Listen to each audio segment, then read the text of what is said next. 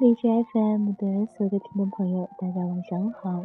最终来到了北京时间的二十三点零六分，我是晶晶，第一次用手机来录制这样的一段声音，不知道此刻的你在做着什么呢？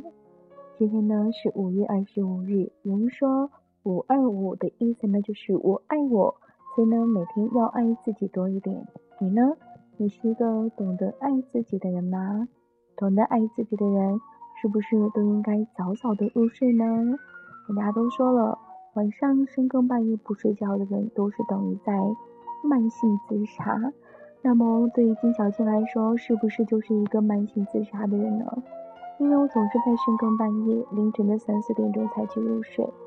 我不知道有多少人是跟我一样熬夜的夜猫子呢？如若你是，那么。跟我一起来聊聊天吧。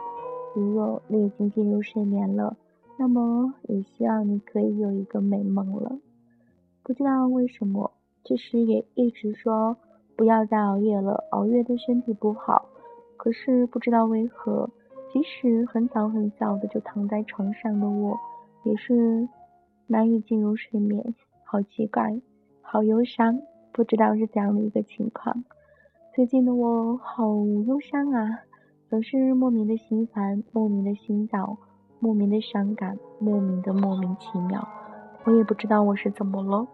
哼，昨天的时候，朋友也有说，我终于在你身上明白了，什么叫做脸上挂着笑容，心在滴血的感觉。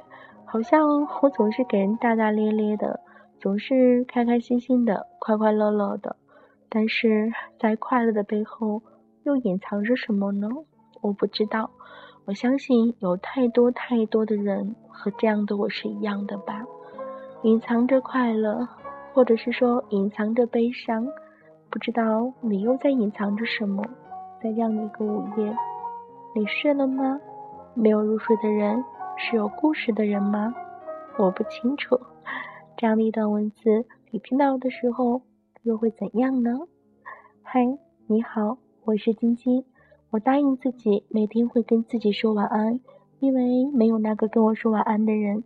那么电波旁的你，我来对你们说晚安的时候，你会不会也会回应我一句 “good night” 呢？